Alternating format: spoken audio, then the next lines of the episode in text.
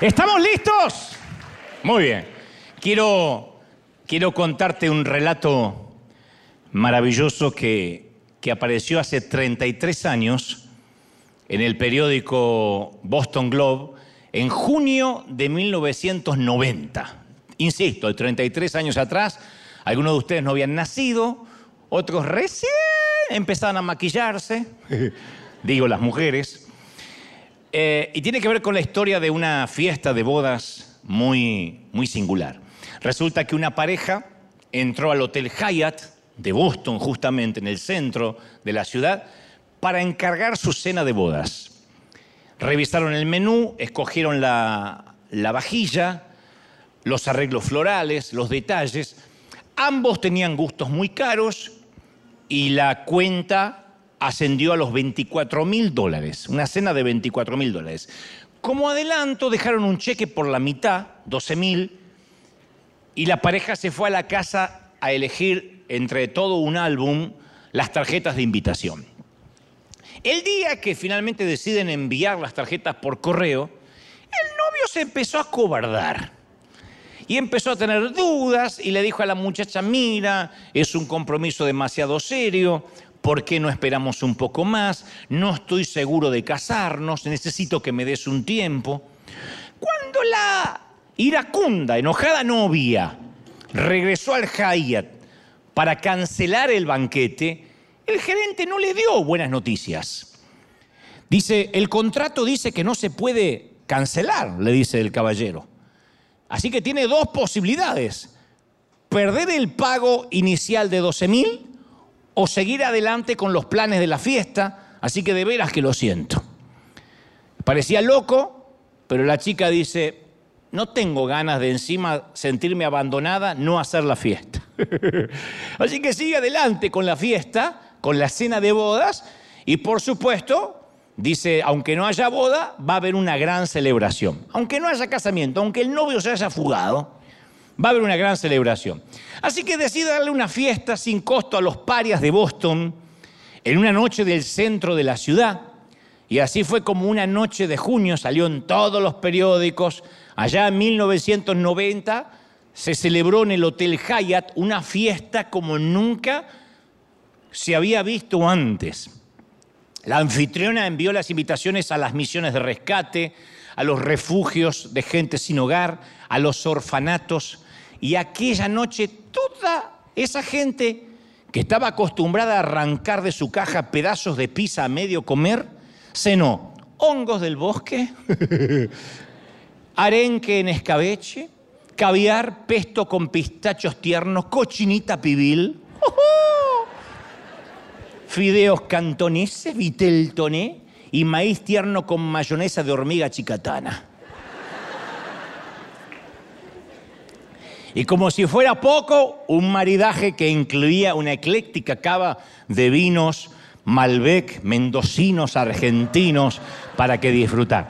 Claro, los camareros del Hyatt le sirvieron entre meses a una serie de ancianos apoyados en muletas y en andadores de aluminio, las mujeres sin hogar, los vagabundos, algunos adictos, se tomaron una noche de descanso en esa ajetreada vida que llevan al aire libre para tomarse un champán, comerse un pastel de bodas y danzar al ritmo de una gran orquesta de jazz y bossa nova hasta altas horas de la noche. Parecían gente de la alta alcurnia. Cuando leía la historia, yo me preguntaba, ¿cuántos de los invitados habrán pensado cuando les llega, insisto, la tarjeta, habrán pensado que era una broma pesada. O lo que es peor, esto es una trampa, voy a estar la migra adentro. Esto tiene que ser algo artero, ¿no? Porque todos estamos acostumbrados a encontrar una trampa en cada promesa y una trampa en cada oferta generosa. Por eso es que cuando leemos algo que dice gratis, suponemos que esconde algo. De allí la frase que nada es gratis en esta vida. Y si tú dices, no, hay un montón de cosas gratis que se pueden ver en Internet. Mentira, si puedes ver algo gratis en Internet es porque tú eres el producto.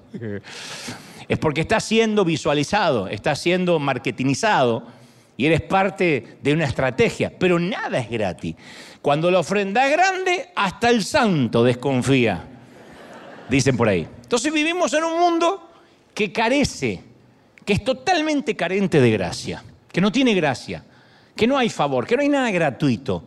Y eso se nos enseña en la cultura desde la escuela primaria, que nos dicen defiende tus derechos, hazte valer, exige que te den aquello por lo que has pagado, reclama, esto no es lo que compraste, te lo tienen que devolver. Uno va por los derechos y está muy bien. Para darte un ejemplo, los militares pienso que es el estado más puro de lo que se entiende como falta de gracia. Alguien que haya hecho la carrera militar sabe que todo soldado recibe un uniforme, un código de conducta y sabe con exactitud quiénes son sus superiores a los cuales tiene que obedecer y quiénes son sus inferiores a los cuales puede mandar, a quienes puede darle órdenes. Las empresas, las compañías, quizás son un poco más sutiles, pero también carecen de gracia.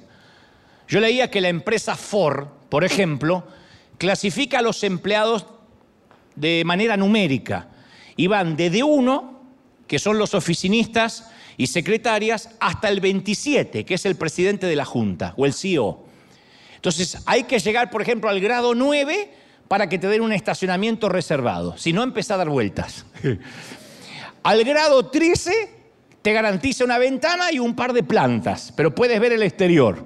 Si estás en el grado 12, tienes oficinas sin ventanas. Las oficinas del grado 16 recién tienen baño privado.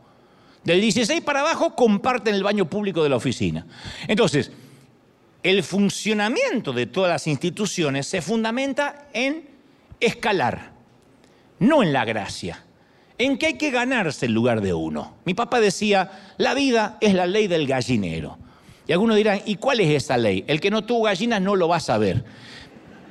Pero más o menos te puedo contar que las gallinas duermen en unos palos que son así horizontales, como una escalera, pero que no llega a estar como una escalera inclinada, sino una escalera derecha. Las primeras que se van a dormir son las que están arriba y las demás se van poniendo abajo. Y voy a hacer esto de un modo fino. Las gallinas no van al baño, hacen donde están durmiendo. No aquí dice permiso, permiso, voy a bajar. No, la gallina está ahí, se desgracia la gallina, pone cara distraída, ¡plac! La que quedó abajo recibe la, el regalo. Mi papá decía, cuídate porque la, la vida es la ley del gallinero. Entonces, claro, el Poder Judicial, ahí entendió una más tarde lo de la gallina.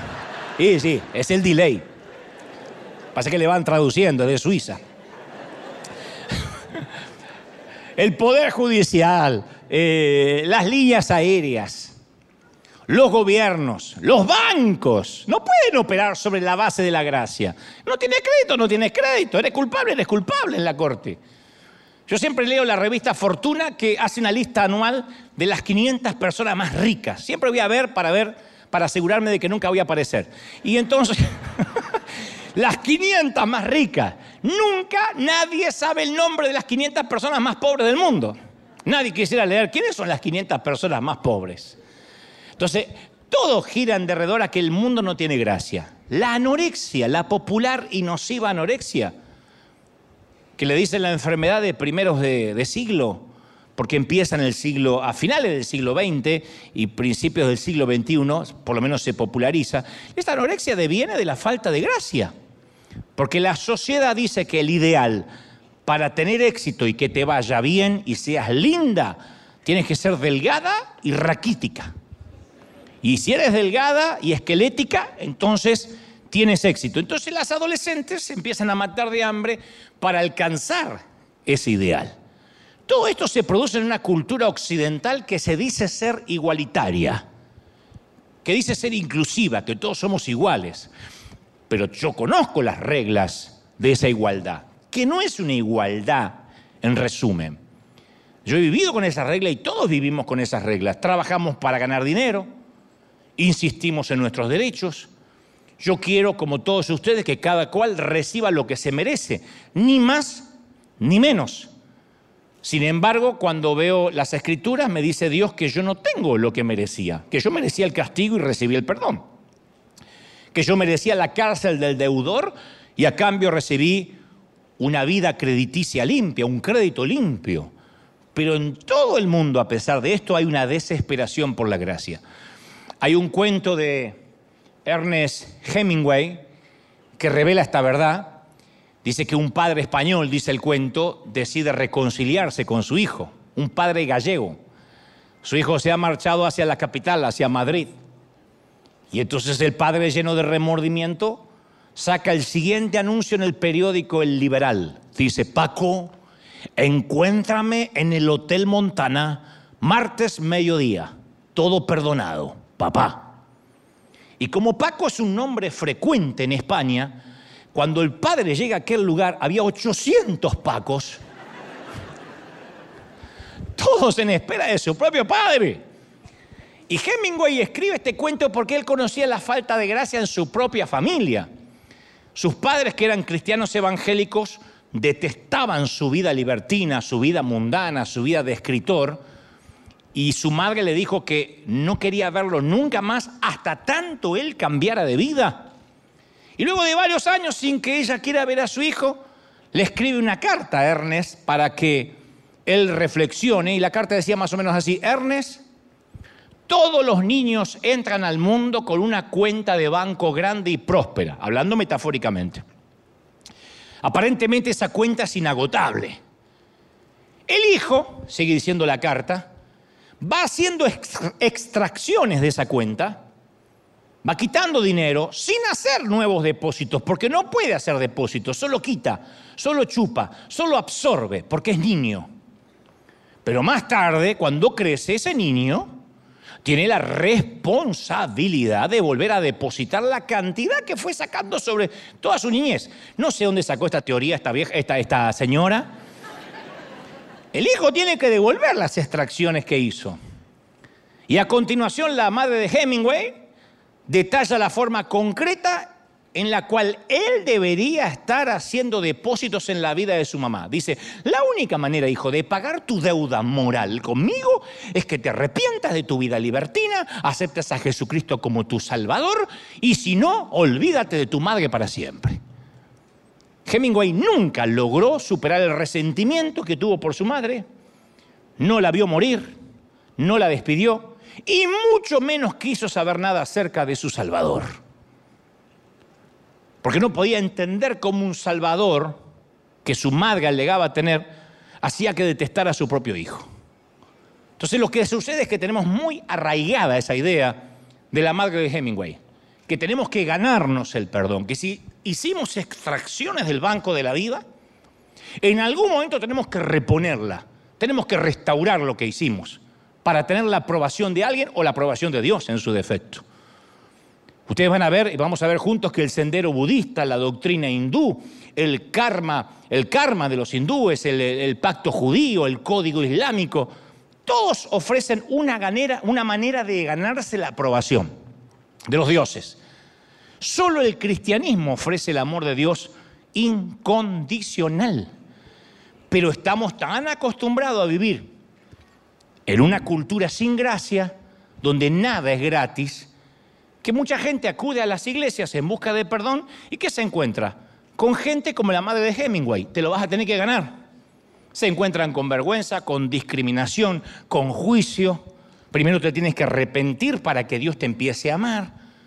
Yo hace eh, un par de años empecé a hacer mi propia encuesta y he estado estos últimos dos años haciéndole preguntas a los artistas invitados a mi programa que no tienen nada que ver la mayoría con la religión, con el cristianismo. Les hago preguntas a ellos porque sé que me van a responder de manera objetiva, ecuánime, porque no tienen que quedar bien conmigo. Así que si la charla se da, en algún momento les pregunto, ¿qué es lo primero que te viene a la mente cuando yo te digo cristiano evangélico? ¿Qué te viene a la mente? Y se lo pregunto a católicos, a ateos, a los que practican cualquier religión. Y todas las respuestas hasta ahora en dos años son del tipo, bueno, son gente religiosa, que por lo que se están en contra del aborto, eh, están en contra de las minorías sexuales, no fuman, no beben y odian a los gays. Eso es todo lo que me dice la mayoría. Ni una sola vez. Ni una sola vez he oído a alguien que me dijera, mira, por lo que sé son gente que no juzga, son gente que perdona, que no condena a nadie, que te recibe como eres. Ni una sola vez escuché a alguien comparar la iglesia mínimamente con alcohólicos anónimos. Diciendo lo que yo sé es que ahí reciben a cualquiera, ¿no es cierto? Que, que te dan gracia, que, que te abrazan a pesar de lo que eres. Nadie. Entonces yo digo, es evidente, por lo que llevo de encuesta, que los cristianos despedimos todo tipo de olores, menos el de la gracia, hasta la fecha. Segunda de Corintios 2.15 dice, porque fragante aromas de Cristo somos, dice Pablo, entre los que se salvan y entre los que se pierden.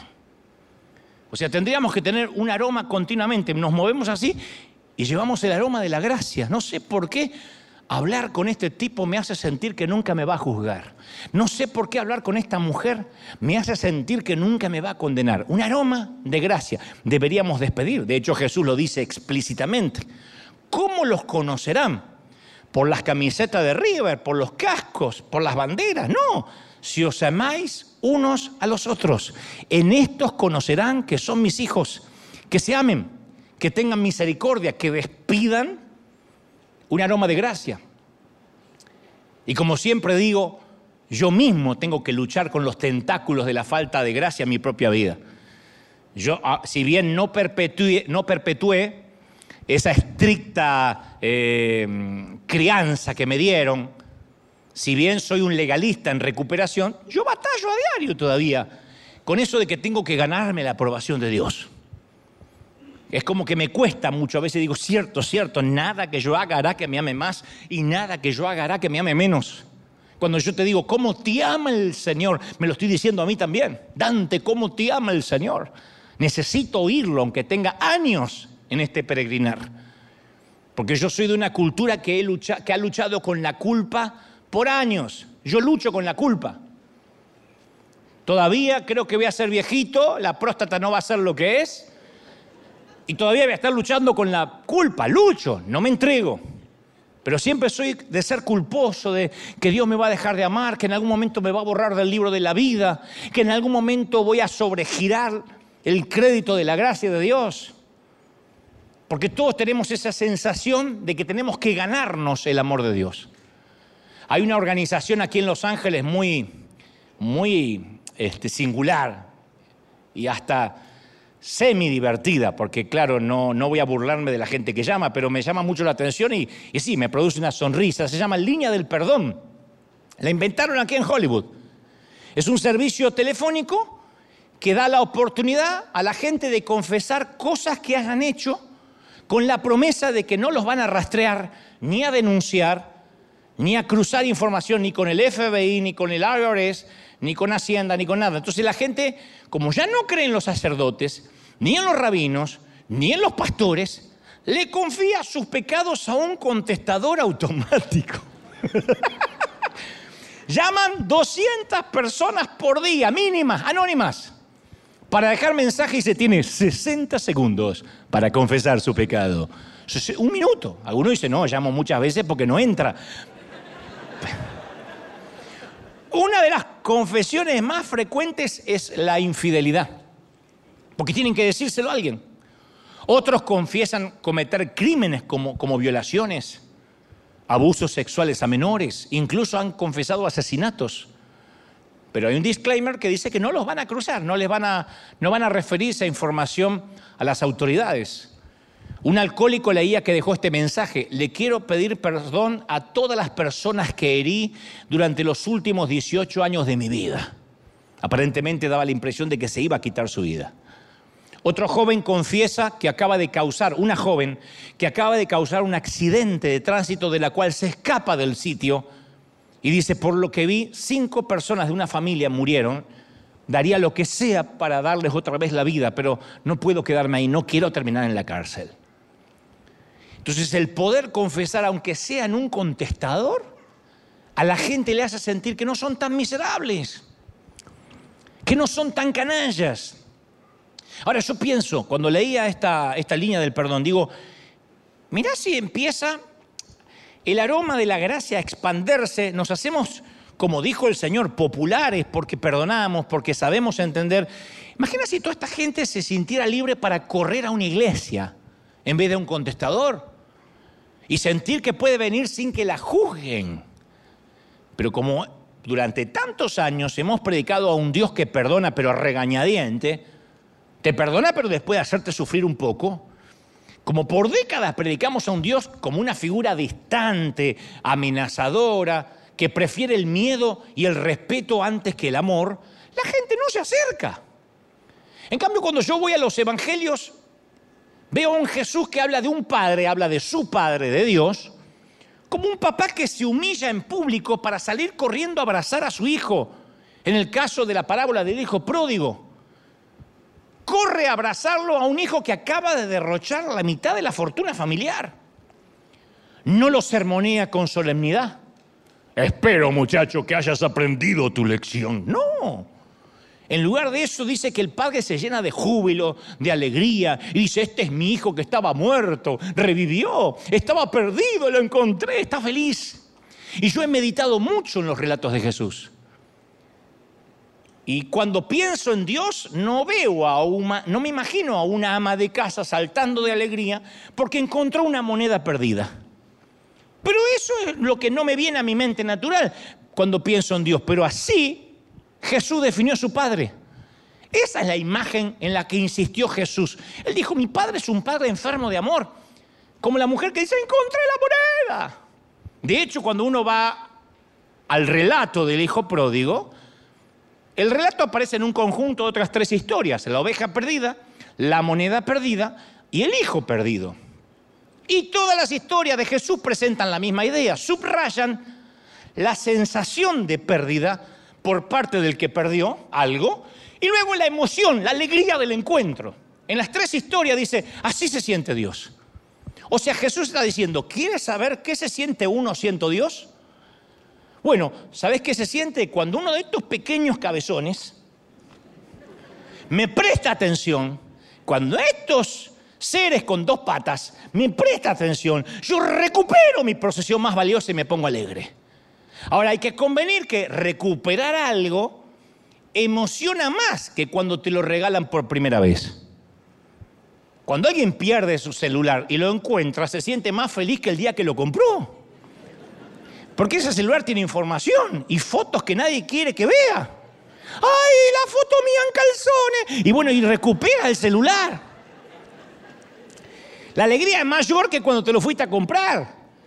Yo me acuerdo de cuando yo comenzaba a predicar, perdieron mi maleta en un aeropuerto junto con mi Biblia. Yo solía poner la Biblia y las notas y las ponía en un portatraje, cosa que no volví a hacer nunca más. Aprendí, con el viaje aprendí que tengo que tener siempre la Biblia conmigo, las notas y un par de calzones y desodorante y cosas de aseo personal, porque se puede perder la maleta y el tipo está limpito. Yo lo aprendí con los viajes. Pero entonces yo despachaba todo para ir tranquilo. Y me acuerdo que se perdió. Me sentía morir de la angustia, no por la ropa que podía reemplazar, sino que yo decía, ¿dónde voy a encontrar la energía para escribir de nuevo mis notas cuando me había meses pasado puliendo y mejorando aquellos apuntes? Nunca iba a encontrar las mismas palabras y no tenía copia de eso, no, no, no, no existían las computadoras, sí, no existían, no se rían porque no todos nacieron en el 2000, no existían.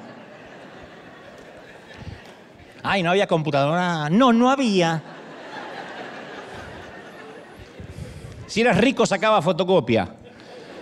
Pero fueron 24 horas de una angustia desmesurada, atroz. Pero a la semana la aerolínea me envía la maleta a casa y lo primero que hice fue buscar mis notas con desesperación. Y, créeme, sentí mucho más gozo, mucho más gozo por las notas que aparecieron que todo lo que sentí mientras las escribía.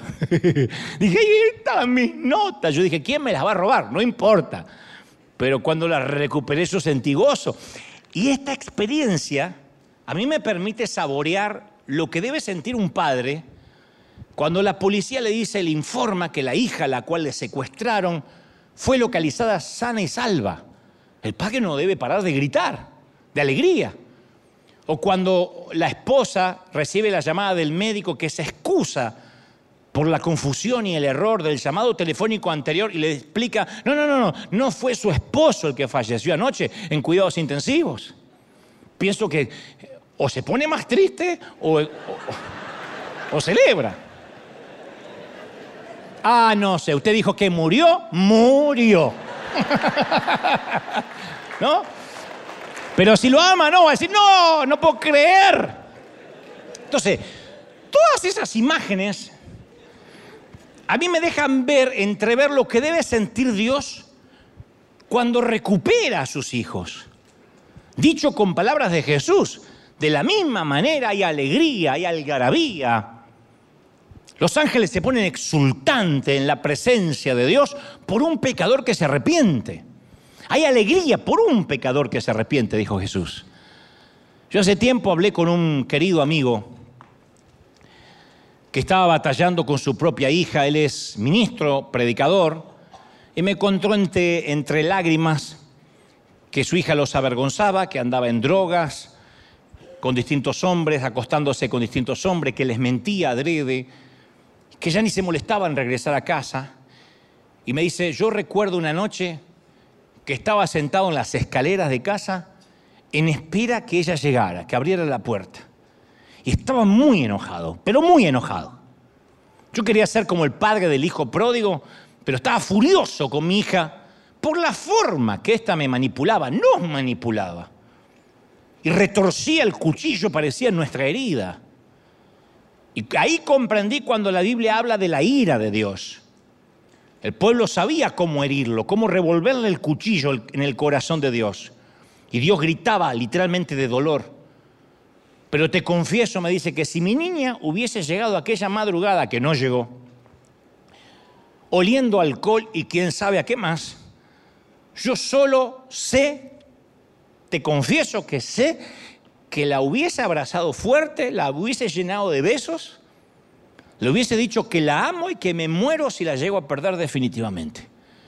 Por eso yo entiendo cuando Dios dice, y se airó Dios, más si mi pueblo se arrepintiere, yo lo llenaré de favor. Uno dice, ¿qué le pasa a Dios que está ciclotímico, que está hormonal? No, es un padre que aunque le duele que le demos la espalda, que dejemos de orar, que lo dejemos de buscar, Él dice, tan pronto, tan pronto, apenas dispones tu corazón a volverte a mí, yo estoy dispuesto a darte un abrazo, besos, a darte todo el favor que perdiste, retroactivo el que perdiste, a dártelo de una manera que te sientas bendecido, agradecido, con favor y se olvide todo lo que has hecho. ¿Sabes qué frase usó mi amigo? Me dice, me sentí un padre indefenso y enfermo de amor por mi hija. Y ahora cada vez que yo pienso en Dios me viene a la mente la imagen del Padre enfermo de amor, que es muy distinto al Dios castigador con el cual crecimos muchos. Pienso en mi amigo sentado en la escalera, esperando que su hija, su hija metiera la llave en la puerta principal. Pienso en la descripción que hace Jesús del Padre que espera con el corazón adolorido deseoso de perdonarte si tan solo dices, quiero empezar de nuevo. Deseoso de anunciar con alegría, este es mi hijo que estaba muerto, que ha revivido, que se perdió y ahora fue encontrado.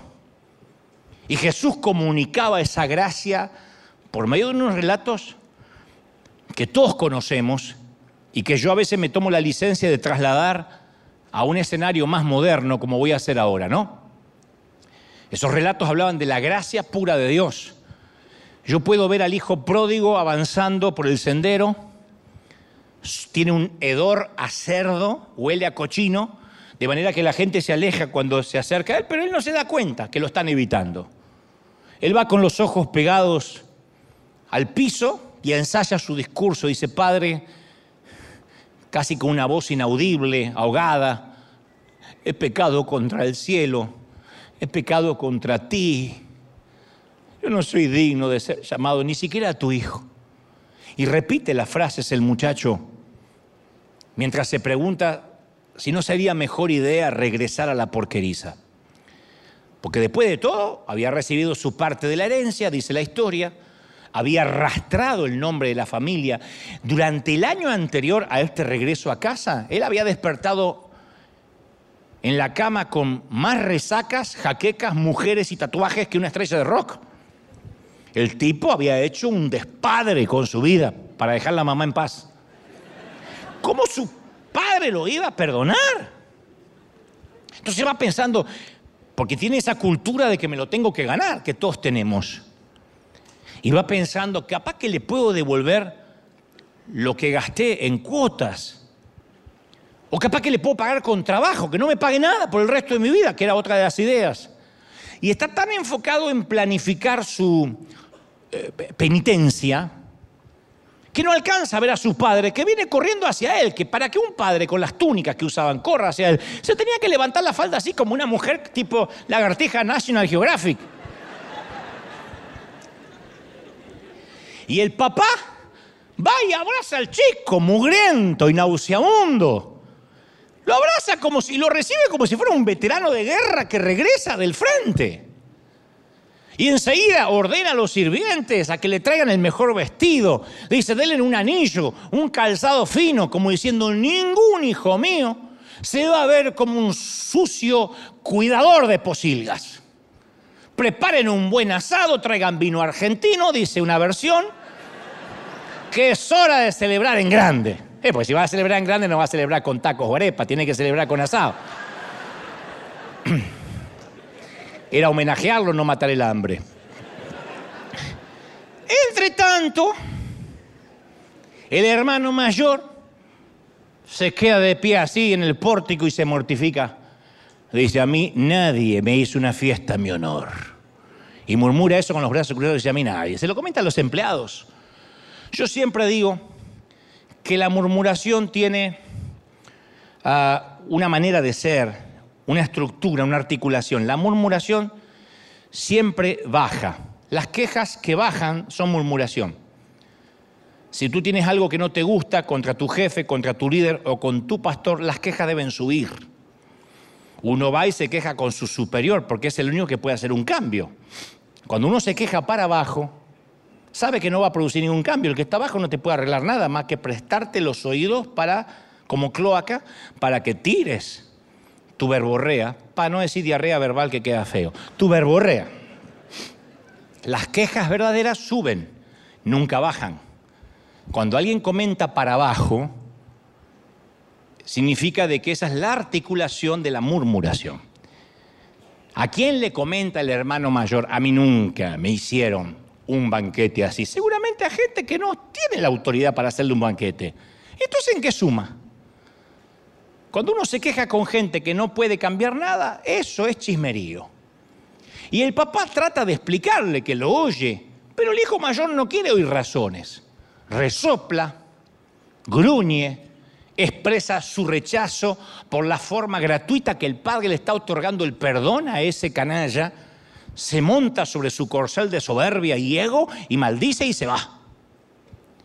Piensa el muchacho, el hermano mayor, ¿qué clase de valores familiares está comunicando mi padre, se le hace una fiesta al renegado este. Entonces mañana yo también me voy a ir a acostarme con un par de locas, que ya había en Israel, par de locas.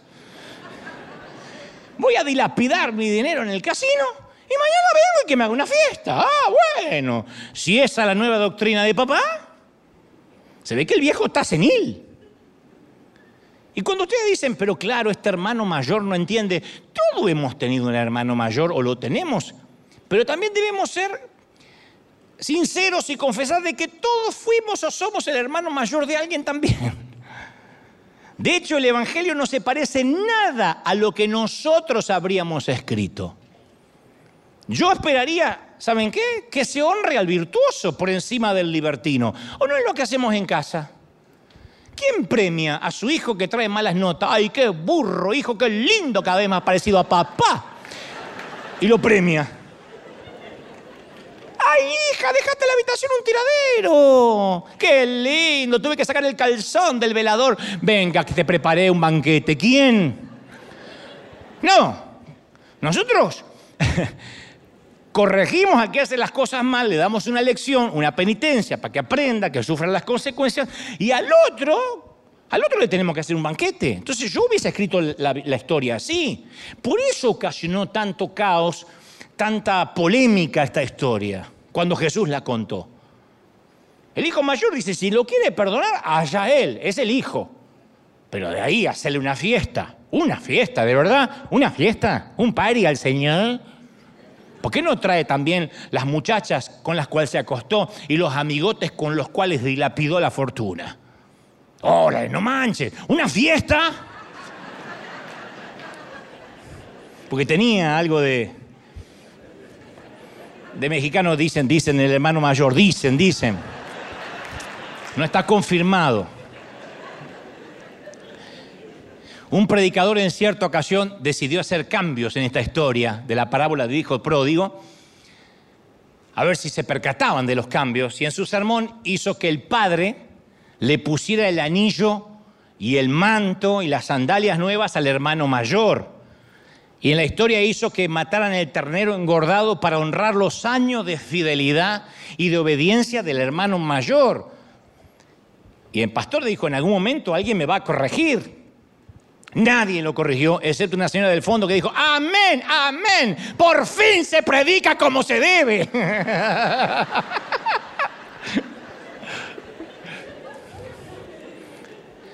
A mí me cuesta horrores, como a ustedes, comprender el escándalo de la gracia. ¿Una fiesta por qué?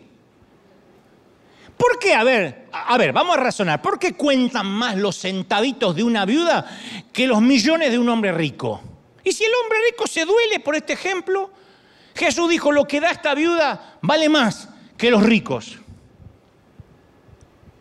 Yo como pastor digo, bueno, bueno, pero no lo digamos fuerte, porque también lo del rico suma. A si vienen todos como viuda a tirar moneditas. ¿eh? Que esto no es la fontana de trade para tirar moneda. Acá hay que traer. ¿eh?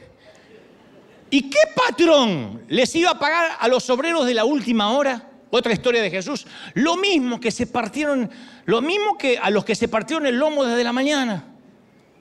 Sé que en la famosa obra Amadeus, que en latín significa amado por Dios, se presenta a un compositor, famoso compositor del siglo XVII, tratando de comprender la mente de Dios. Fascinante la obra, el libro, pero especialmente la obra que fue llevada a Broadway y a otros teatros del mundo. Y el devoto Antonio Salieri tiene el ardiente deseo de crear una música inmortal de alabanza, quiere componer una canción de adoración a Dios que sea diáfana, impoluta, inolvidable, pero no tiene el don. No le sale, no le sale, no puede componer, no puede escribir música. Y le pone furioso ver al indisciplinado del amigo o de su patrón, al cual Dios derramó en abundancia el don del genio musical que jamás nadie tuvo. Él dice, no puedo creer que Dios le da un don a este sinvergüenza adolescente llamado Amadeus Mozart. Amadeus Mozart estaba todo borracho así, ver, componía una genialidad y el otro estaba queriendo y no le salía. Y se pregunta a Salieri, ¿por qué Dios premia, premia a un malcriado que no lo merece? En un momento Salieri le dice a Amadeus, ¿cuándo tú oras? No te veo de rodillas, implorando a los dioses o a tu Dios que te dé la musa de la inspiración. Amadeus hace y compone. ¿Cuándo te mereciste lo que te está pasando? Esa es la pregunta de los hermanos mayores. ¿Por qué Dios escoge a Jacob, un tramposo, por Esaú, por encima de Esaú, el hermano cumplidor y además primogénito, por derecho, por ley? ¿Por qué Dios le concede poderes sobrenaturales a un frecuentador de prostitutas llamado Sansón? Ninguno diga avivamiento, aleluya. No, no, no, no. Hay una explicación. ¿Por qué Dios unge a un simple pastor para que fuera rey de Israel y no a un guerrero capacitado, entrenado como cualquiera de sus hermanos? ¿Por qué le concede un sublime don de la sabiduría a Salomón, fruto de un matrimonio del rey surgido de un adulterio?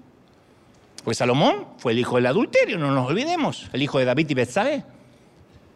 Entonces, en cada una de estas historias en el Antiguo Testamento uno ve que retumba el escándalo de la gracia. ¿Y la gracia qué es? el don que recibimos de Dios, que no hicimos nada por ganarnos, no, por ganarlo.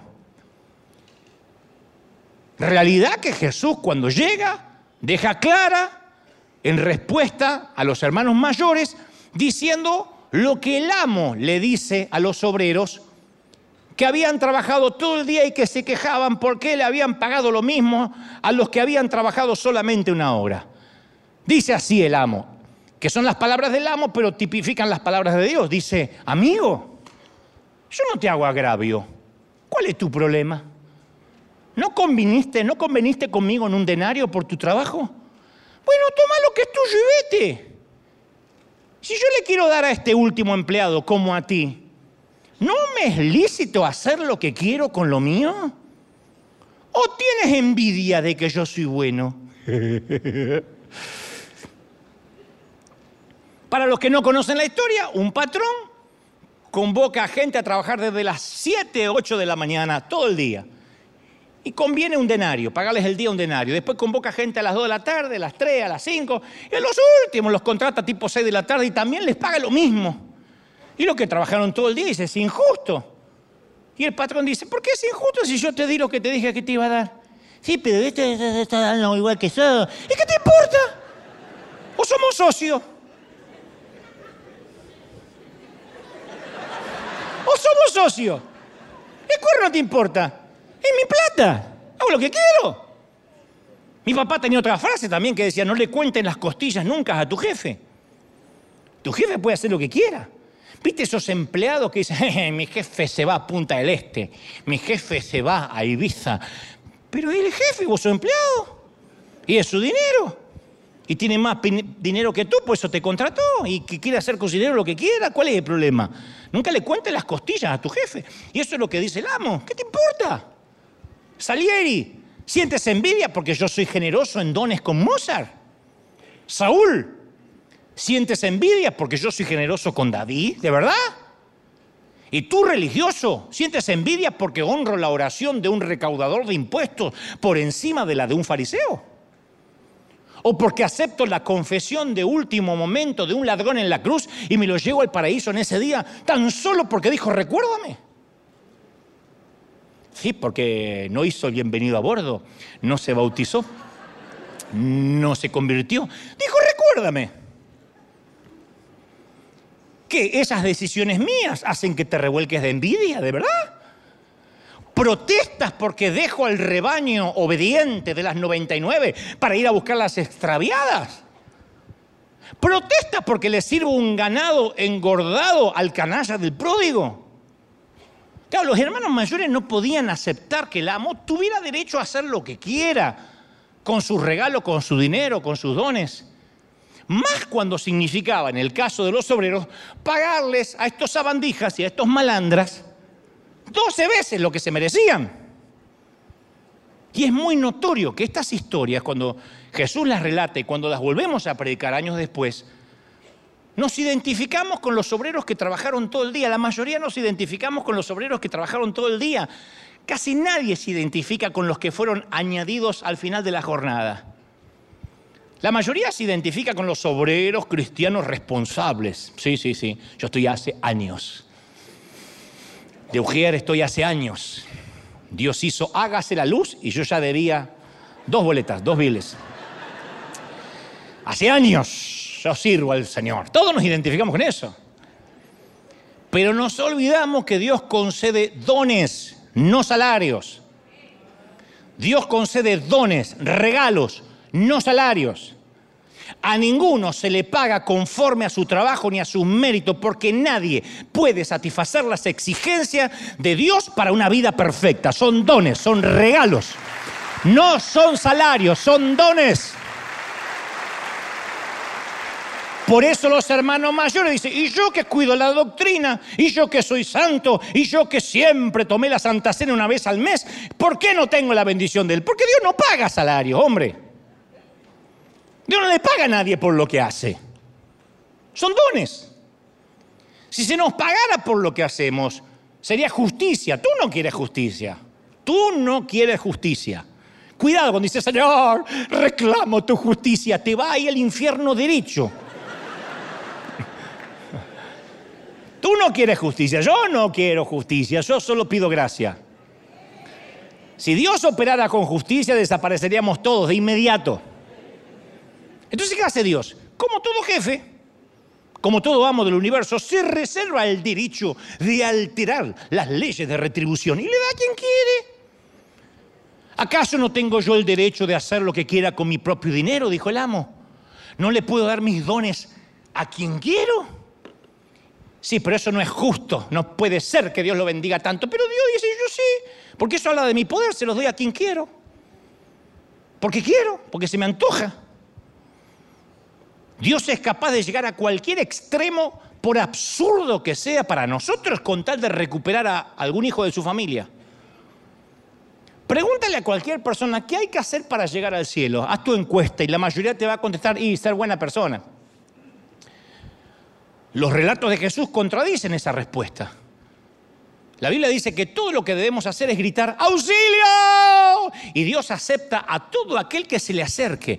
Pide ayuda, dile, recuérdame, y el Señor te lleva al paraíso porque es su gracia, porque Él lo quiere hacer. ¿Lo recibe, sí o no? De hecho, ni siquiera está esperando que, que pidamos auxilio. Él da el primer paso. Hay una película maravillosa que se llama El último emperador, donde un chiquito de corta edad, chiquitito, es, ungido como el último emperador de China, y tiene que esperar la mayoría de edad, pero aún así tiene poder. Y lleva una vida de lujo, de mil sirvientes eunucos que lo, que lo sirven. ¿Qué le sucede? ¿Qué te sucede, rey, cuando haces algo malo? Le pregunta a su hermano. Y él dice, cuando yo hago algo malo, castigan a otro, dice el emperador y para demostrárselo quiebra un jarrón e inmediatamente golpean a uno de sus sirvientes. Él dice, ¿ves? Yo hago algo malo y castigan a otro. En la teología cristiana Jesús invierte esa pauta y cuando erran los sirvientes y cuando se equivocan los siervos, el castigado fue el rey. El castigado es el rey. Eso es la gracia más absurda que jamás se haya predicado. Yo pequé, Tú pecaste, el castigado en la cruz fue el rey. Si eso no es gracia, señores, la gracia, ¿dónde está? Eso es gracia. Eso es gracia de Dios. Eso es favor. ¿O no? Sigo con el relato. Te voy a contar lo que pasó con el hijo pródigo y su hermano mayor. Que no está ahí, pero tengo base para contarte lo que te voy a contar. El hermano mayor decide aguarle la fiesta del perdón al hermano menor. Dice, si papá no quiere hacer justicia al chico, lo voy a hacer yo. Papá está senil, está blando, está viejo. Yo voy a hacer que este botarate empiece a valorar lo que se le está dando. Entonces un día ya, le dijo menor, está perdonado, ya se hizo la fiesta, y el pibe anda de vuelta ahí en la finca con la túnica. El chavito anda feliz y le pasa al hermano mayor y dice, qué linda túnica, hermanito, ¿eh? ¿Qué es? Hugo Boss. Bien. Siempre tengo que decir porque, ¿qué ropa usa, pastor? Para que no me regalen los descuentos de arroz de los días martes de jubilado. Qué linda túnica, hermana. Y acto seguido hace lo que hacen todos los hermanos mayores. ¿Saben lo que hacen los hermanos mayores de la vida? Ofrecer consejos que nadie les está pidiendo. Nadie te está pidiendo el consejo, nadie. Y esto va para la vida, ¿eh? No le digas a una dama, ay, te cambiaste el pelo, ay, antes te iluminaba más el rostro. Si no te pusieron de estilista, ni de asesor de imagen, ni te dijeron, ¿cómo me ves el pelo? Va a ver cómo se resuelven muchos problemas de la vida. Yo me levanto a la mañana y digo, no voy a dar ningún consejo si no me lo piden. De hecho, si ustedes están sentados acá, es porque me están pidiendo. Pero después yo no ando por la vida. No voy al estacionamiento. ¡Eh! Chinito, ¿quiere un consejo para manejar? No, que maneje.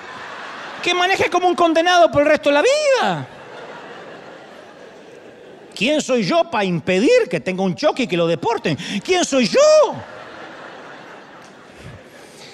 Así que el hermano mayor le da un consejo al hermano menor. Al hermano menor dice, linda túnica, más te vale no ensuciarla, ¿eh? Una sola mancha va a bastar para que papá te dé una buena patada en el trasero. Cuídatela. Y el hermano menor no le hace caso, pero le queda esa frasecita dando vuelta en la cabeza. Y la próxima vez que ve a su padre, ya le quedó el reflejo de examinarse la túnica para asegurarse que no tenga manchas. Unos cuantos días después el hermano mayor le hace advertencia en cuanto al anillo. Le dice, qué joya tan bonita, te digo, papi, ¿eh? para que sepas, él prefiere que la lleves en el dedo pulgar. El menor dice, ¿el pulgar? A mí no me dijo eso. Nene, hay cosas que se saben, la doctrina de la familia. Esas cosas no se explican, nene, se dan por sentado. Va en el pulgar. Y él dice, sí, pero no me entra en el pulgar, me es incómodo. Bueno, ¿qué quieres? ¿Agradar a nuestro padre o buscar tu propia comodidad? Eso le dice el policía de la santidad ajena, que abundan, ¿no? Pero el hermano mayor todavía no terminó con la pulcritud de un auditor financiero, le dice, y si papá te viera con los cordones sueltos, ¡ah! te quitaría esa sandalia y te enviaría de vuelta al chiquero. No, no, no, dice el menor, no creo que haga eso porque, porque fueron un regalo. Él no haría algo así. Aparte no me dio ninguna instrucción cuando me regaló las, las eh, eh, sandalias. Y bueno, pues esas cosas no se dicen, se suponen, es educación. Así que el muchacho se agacha para atar su calzado y al hacerlo ve una mancha en la túnica. Y mientras trata de limpiarla se da cuenta de que el anillo no está puesto en su lugar. Y entonces aparece el padre. Hijo, ¿cómo va? Y ahí está el muchacho, con la túnica manchada, la sandalia floja, el anillo mal puesto y una culpa que lo está matando. Entonces lleno de miedo dice, perdón, pa, perdón, pa, y sale corriendo. Demasiadas tareas. Mantener impecable la túnica, el anillo en su lugar, las sandalias presentables. ¿Quién puede cumplir todo el día en una finca viviendo con todos esos requisitos? Entonces cuando el mantenimiento de los regalos empieza a volverse una tarea difícil para el joven, opta por evitar al padre a quien siente que no lo va a poder agradar nunca. Deja de usar los regalos porque dice yo no los puedo cuidar bien y hasta en un momento empieza a añorar los días simples de la porqueriza a donde no tenía que mantener tantos regalos. Y él dice, no aguanto, no aguanto, no aguanto tanta presión. Pero si su padre nunca lo presionó. Leamos la Biblia de portada a portada y no vas a ver nunca que él te presiona.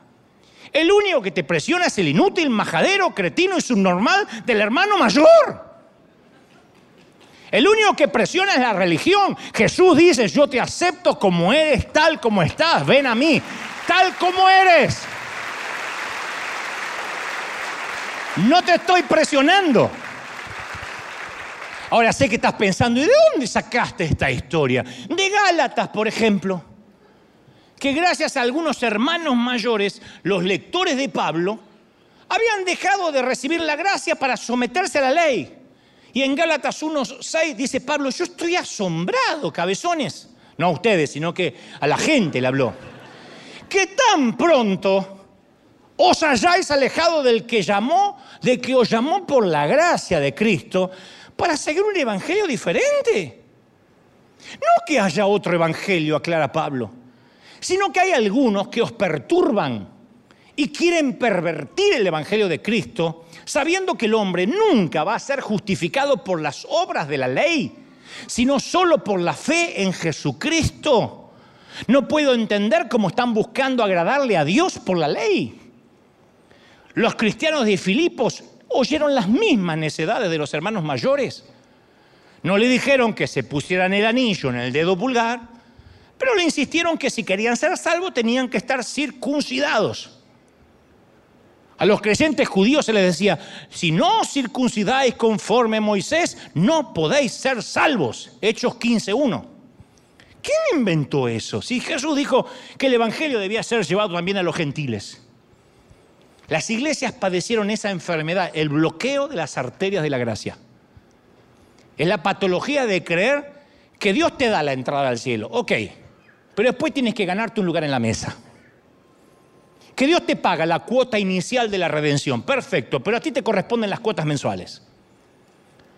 que el cielo te garantiza el bote, pero tú tienes que remar y remar y remar si quieres llegar a la otra orilla. Eso se llama bloqueo de la gracia. Saborea el agua, pero no la tragues. Moja los labios, pero no ingieras. ¡Qué absurdo! ¿De qué sirve el agua si no las podemos ingerir? Efesios 2.4 dice, porque por gracias, gracia, soy salvo por la fe. Y esto no es de ustedes, es donde Dios, no por obras, para que nadie, ningún cabezón, se gloríe, para que nadie diga, yo fui obediente. Es por gracia.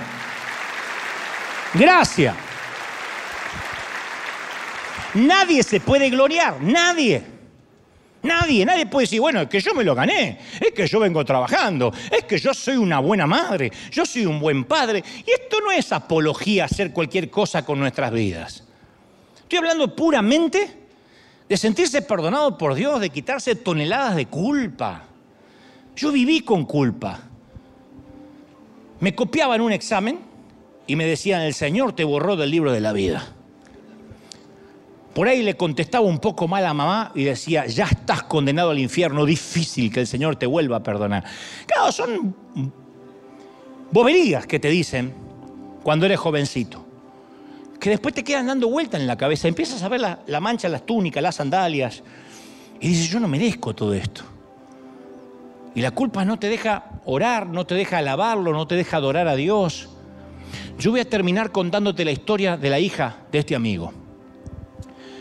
El padre contó que comenzaron a notar que se ponía aretes en la nariz, en el ombligo, en otras partes. Se llenó de tatuajes. La chica escuchaba música rara para él. Sus faldas cada vez eran más cortas, los pantalones más ajustados. Le prohibieron salir unas cuantas veces y ella hervía por dentro.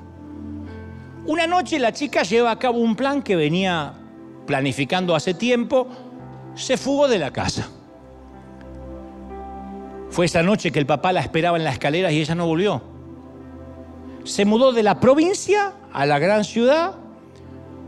Para hacer la historia corta, conoció a un hombre que tenía un auto muy lujoso, muy cool, el que jamás ella había visto, que se ofreció a llevarla, le pagó la cena y le consiguió un sitio donde quedarse con otras chicas.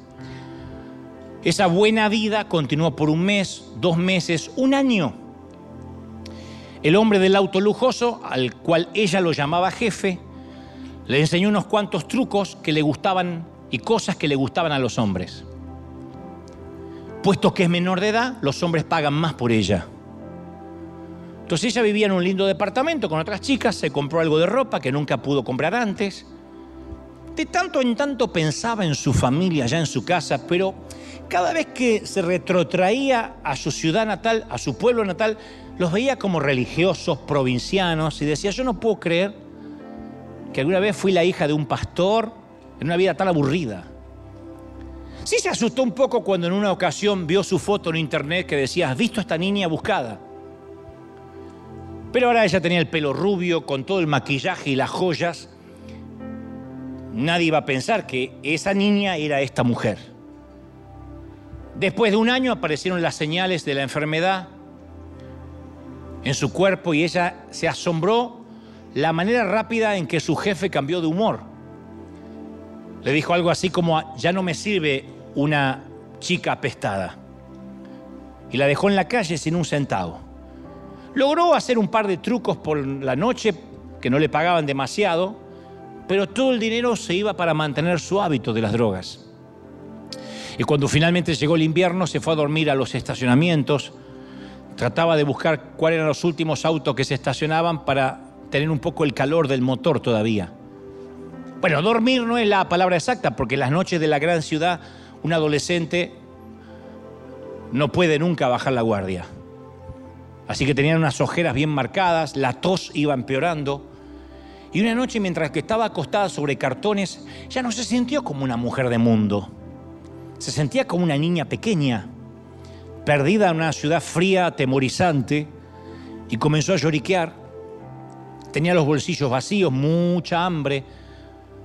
Hacía semanas que no se daba un baño, necesitaba droga, así que escondió las piernas debajo del cuerpo y temblaba debajo de periódicos que había amontonado como su abrigo. y ora, dice, Señor, ¿por qué me fui? Y el dolor le atravesó el corazón. Ahí pensó, mi perro, mi perro come mejor que yo ahora en casa. Y en ese momento no había nada más en el mundo que ella quisiera que no sea volver a casa. Tres llamadas telefónicas, tres conexiones con el contestador. Las dos primeras cuelgas sin dejar mensaje, la tercera vez dice con voz ahogada, papá, mamá, soy yo. Me estaba preguntando si podía volver. Saben, voy a tomar un ómnibus hacia allá y voy a llegar alrededor de la medianoche. Si ustedes no están ahí, bueno, me voy a quedar en el ómnibus y sigo camino al sur del país. Al ómnibus le daba, el ómnibus le ponía ocho horas para hacer el trayecto y ella se da cuenta en esas ocho horas que había muchos fallos en su plan. ¿Y si sus padres estaban fuera de la ciudad y no escucharon el mensaje en la contestadora? ¿No había sido mejor esperar un día más hasta poder hablar personalmente con ellos? Y aunque estuviesen en casa, lo más probable es que la hayan dado por muerta desde hace mucho tiempo. Y piensa, tal vez le tuve que haber dado tiempo porque no me lo van a perdonar. Y sus pensamientos van alternando con los temores, con el discurso, que qué le va a decir a su papá, que era el más rígido.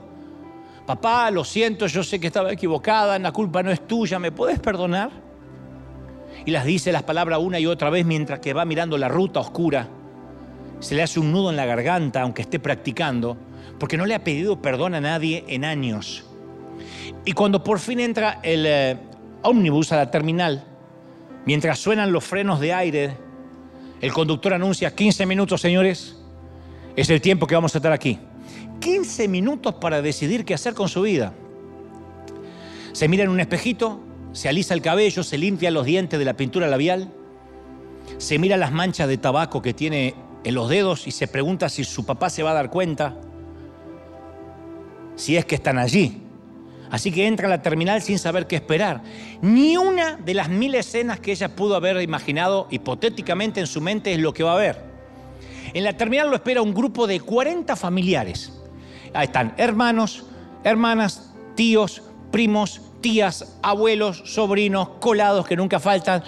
Todos llevan sombrero de fiesta, bonetes, silbatos y pegado con cinta adhesiva hay un cartel gigantesco que dice, bienvenida a casa, hija. Y su padre sale del medio del grupo y ella lo mira a través de las lágrimas y trata de decir el discurso, pa, yo sé que, y él dice, cierra la boca, hija, ya tendremos tiempo para eso. En casa te está esperando una fiesta, vamos a llegar tarde. Y cuando este amigo relata la historia, empieza a llorar y dice, yo te dije que no tengo remedio. Ella es mi debilidad.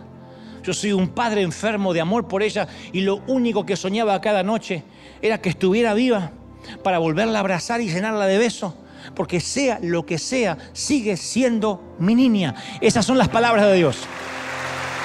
Sigue siendo mi niño. Sea lo que sea, sigue siendo mi niño. Y te voy a dar un regalo antes de terminar.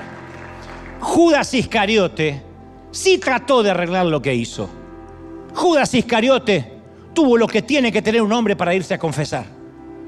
No pudo con su remordimiento. Y se acercó al templo a buscar a los sacerdotes. Pero el pobre hombre tuvo la desgracia de caer entre los hermanos mayores. Judas Iscariote dio la confesión más sincera y auténtica que ninguno de los apóstoles dio. Dijo, he pecado, he derramado sangre inocente. Y devolvió los 30, las 30 monedas de plata. Pocos cristianos piden perdón y restituyen. Perdón que te robé, pero me lo gasté, te dicen. Él agarró y devolvió, no tocó ni una moneda, restituyó, no solo pidió perdón, restituyó. Lo comparo con la confesión de Pedro y fue mucho más sincera la de Judas, más descarnada, más auténtica. Pero los saboteadores de la gracia no lo perdonaron. Judas no fue más pecador que el resto de los discípulos que se escaparon muertos de miedo, ¿eh? El gran error de Judas Iscariote fue que en vez de correr a la cruz, se metió en una iglesia.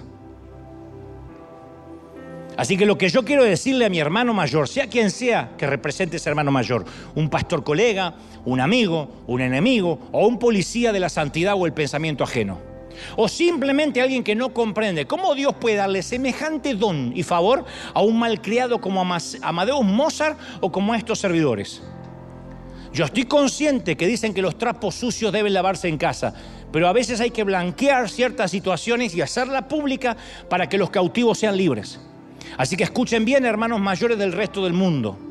Ya no es necesario afanarse por mantener limpia la túnica, ni seguir reglas para portar un anillo. Te tengo una noticia, tus obras no te van a salvar, tus obras no te mantienen salvo, la gracia desde luego sí. Y Dios hace con sus dones lo que quiere. Le da favor a quien se le antoja, aunque te caiga mal a ti. Así que la próxima vez que tu hermano mayor empiece a gruñir, afloja tus sandalias, ponte el anillo en el dedo que quiera y di lo que dijo el apóstol, por la gracia de Dios, soy lo que soy, soy lo que soy por la gracia. Vamos, vamos, vamos, vamos, celebra al Rey de Reyes. Dale un aplauso grandioso al Señor. Yo quiero que le des un aplauso grande al Rey por esa gracia maravillosa, por esa gracia divina. Bendito sea Dios. Aleluya. ¿Tú lo crees? ¿De verdad que lo crees? No te asustes, no te asustes, nadie va a tener una vida libertina por este mensaje. Es todo lo contrario, uno corre a los brazos de Dios y quiere tener una vida acorde a semejante amor. Prueba de decirle a tu hijo, no me defraudes, confío en ti, sé que puedes hacerlo y vas a lograr más cosas que una amenaza. Siempre que das amor es lo que recibes a cambio. Y el Señor dice, no sabes cómo te amo, no me rompas el corazón, hijo, no me lastimes, porque siempre vas a ser mi niño, siempre vas a ser mi niña. No importa si has sido parte de un aborto, o si te has divorciado, te han repudiado, o has sido huérfano o huérfana. Dios dice, siempre serás mi niño, siempre, siempre. El Señor te sigue viendo como ese chiquito muerto de miedo, como esa nenita que corría a las piernas de papá. Para Él no has crecido, para Él no te ha llenado de arrugas, para Él la vida no te ha golpeado, sigues viéndote con el corazón de niño. Entonces hoy corre a los brazos del Señor y dile, Señor, yo quiero recuperar ese amor, yo quiero sentir que me amas. No sabes cómo te ama el Señor. No te imaginas cómo te ama el Señor. Pero no corras buscando piedad a los hermanos mayores, no la hallarás.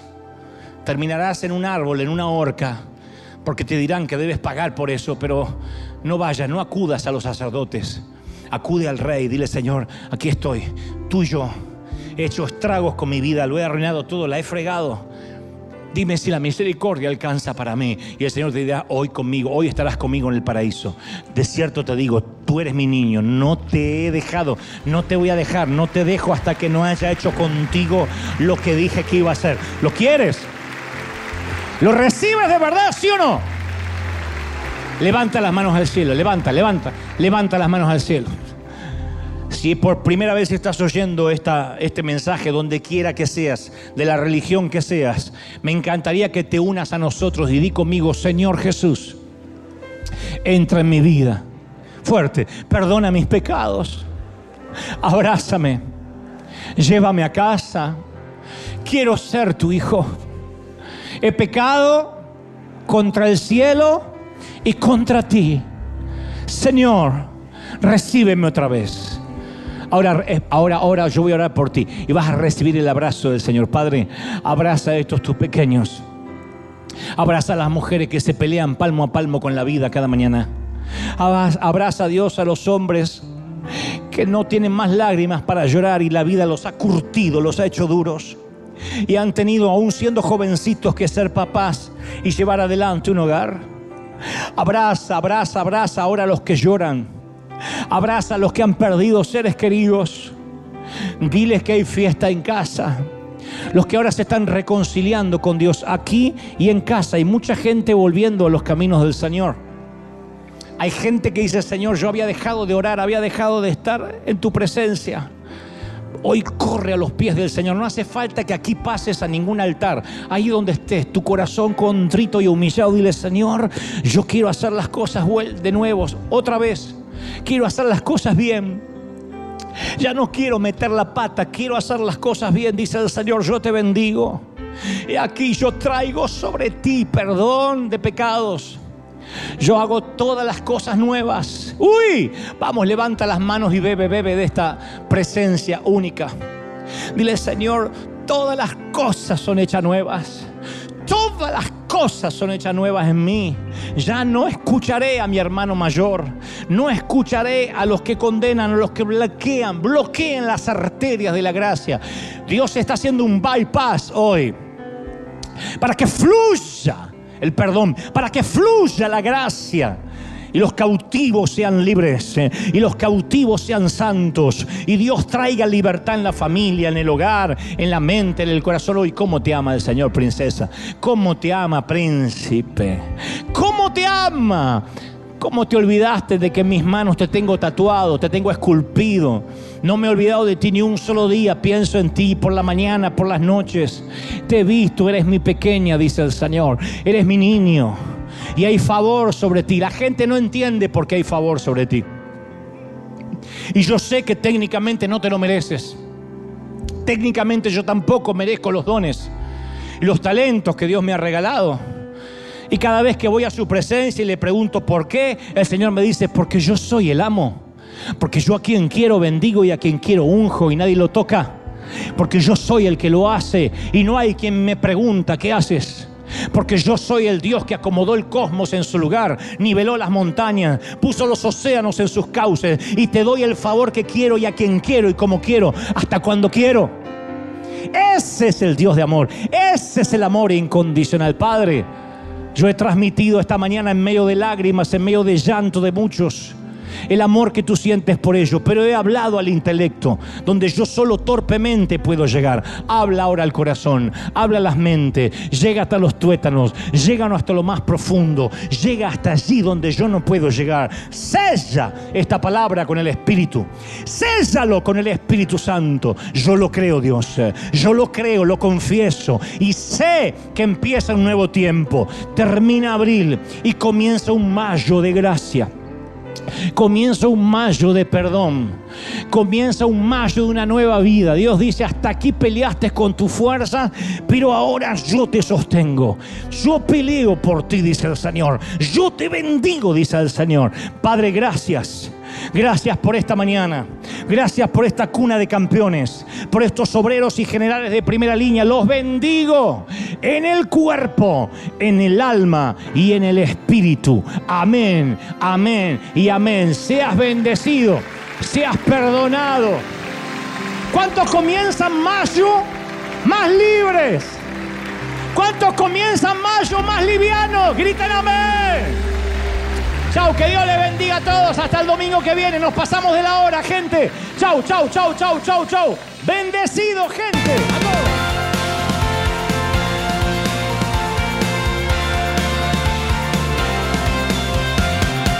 Apareciste una noche de soledad, abandonado y perdido te reconocí. Tu voz diciéndome no temas, yo estoy aquí.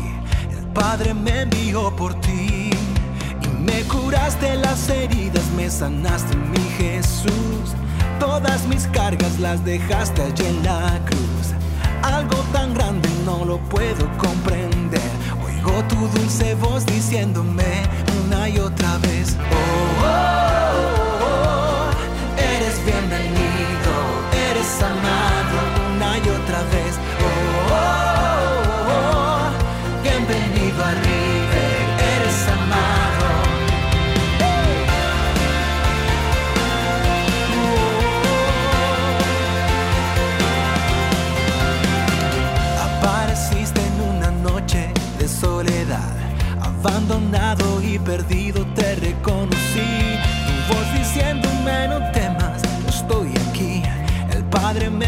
por ti y me curaste las heridas, me sanaste mi Jesús. Todas mis cargas las dejaste